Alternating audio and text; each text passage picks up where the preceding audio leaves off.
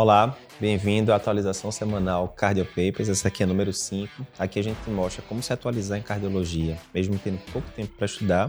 E vamos para o conteúdo dessa semana.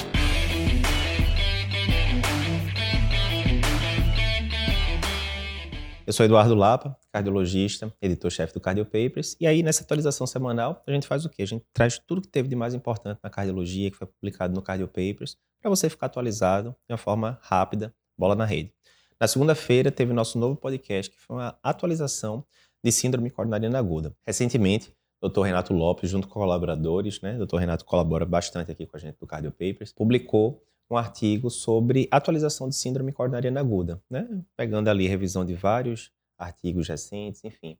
E a gente fez, né, aquela revisão começo, meio e fim. Como é que eu trato a síndrome coronariana aguda agora, em 2022? Tem dicas boas, incluindo uma que você não deve saber. Por exemplo, você sabia que pacientes que tiveram síndrome coronariana aguda é, devem ser indicados a não usarem maconha. Pois é, tem estudos mostrando que maconha aumenta risco de infarto, principalmente na primeira hora após o consumo. Detalhe interessante, essa eu não sabia não. Então checa lá o nosso podcast essa semana, onde tem várias dicas como essa que você não deve saber. Na sequência, a gente colocou um texto no site Cardio Papers na terça-feira sobre atualização que saiu da diretriz de perioperatório. É, a diretriz de perioperatório é, foi publicada em 2017, agora, em 2022, a SBC colocou uma atualização referente especificamente ao paciente que tem um estente colocado aí nos últimos meses e que vai ter que ser submetido a algum procedimento né, intervencionista, cirúrgico. O que é que eu faço com a dupla antiagregação? O paciente vai só com aspirina, vai com aspirina e o clopidogrel, se for o caso, quanto tempo antes eu suspendo, como é que fica?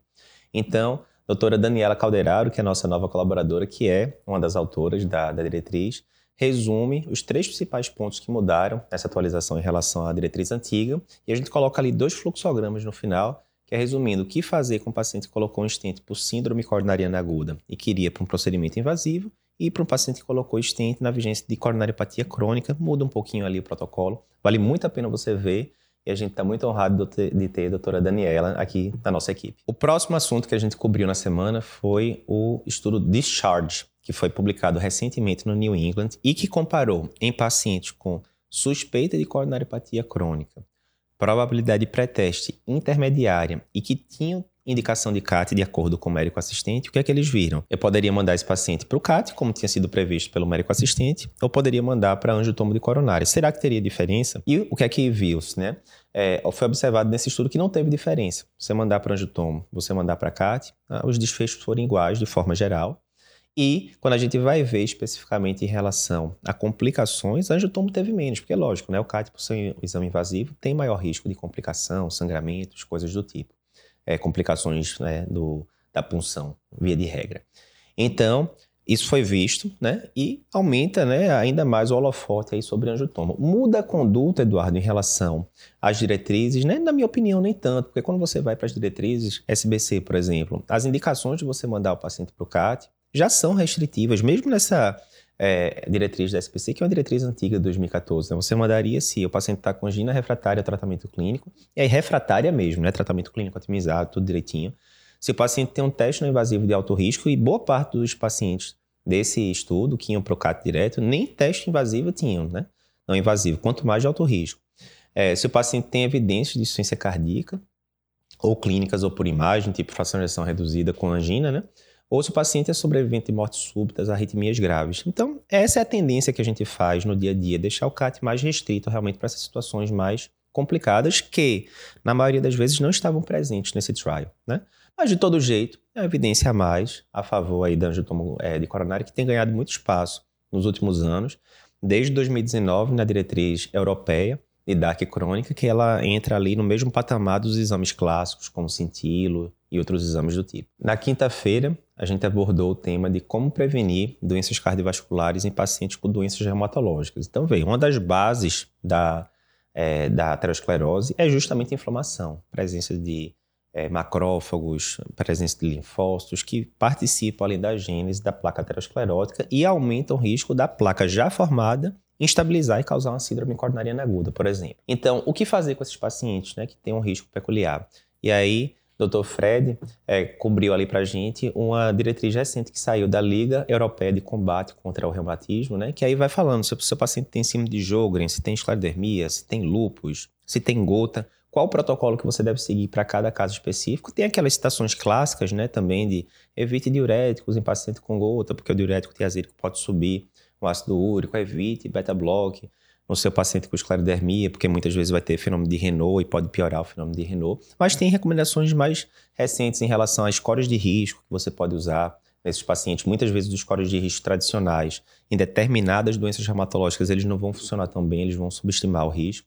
Então tem recomendações bem interessantes para você ver não só o cardiologista, como o clínico geral, o reumatologista também. E por fim, na sexta-feira, a gente fez, é, colocou um resumo de um artigo do JEC que avalia o seguinte: vale a pena eu ficar repetindo dosagem de lipoproteína A? Então, primeiro, lipoproteína A, pelas diretrizes brasileiras, não é para você ficar dosando em todo mundo. Primeira coisa. Então, você tenderia a dosar em casos específicos, tipo paciente com hipercolesterolemia familiar, ou paciente que tem uma história familiar de doença cardiovascular precoce. O pai infartou com 40 anos, será que tem um LPA aumentado? Aí você pode ir lá e dosar.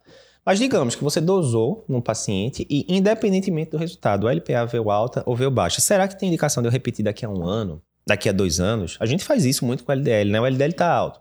Comecei a estatina. Daqui a X semanas, um mês, dois meses, repete o LDL para ver se baixou. A gente faz bastante isso. Com LPA, tem indicação de você ficar repetindo para ver se ela mudou? Não, não tem. O que se viu é que de uma eh, dosagem para outra, os níveis mudavam muito pouco na verdade, né? Porque 90% mais ou menos da, dos níveis da LPA são definidos geneticamente, ou seja, não vão mudar mesmo ao longo da vida. A variação ambiental e mesmo de medicações não é muito relevante. Inclusive, eles viram lá se estatinas influenciariam no nível da LPA. E o que se viu é que você entrar, tirar a estatina também influenciava muito pouco. Então, resumindo, você dosou a LPA no seu paciente, veio normal, acabou, não tem que ficar dosando mais para frente. Você dosou a LPA no seu paciente, ela veio aumentada, agora você tem um probleminha nas mãos porque a gente não sabe muito bem ainda o que fazer com isso. A gente sabe que sim, LPA aumentada aumenta risco cardiovascular de alguns, é, algumas doenças especificamente, né?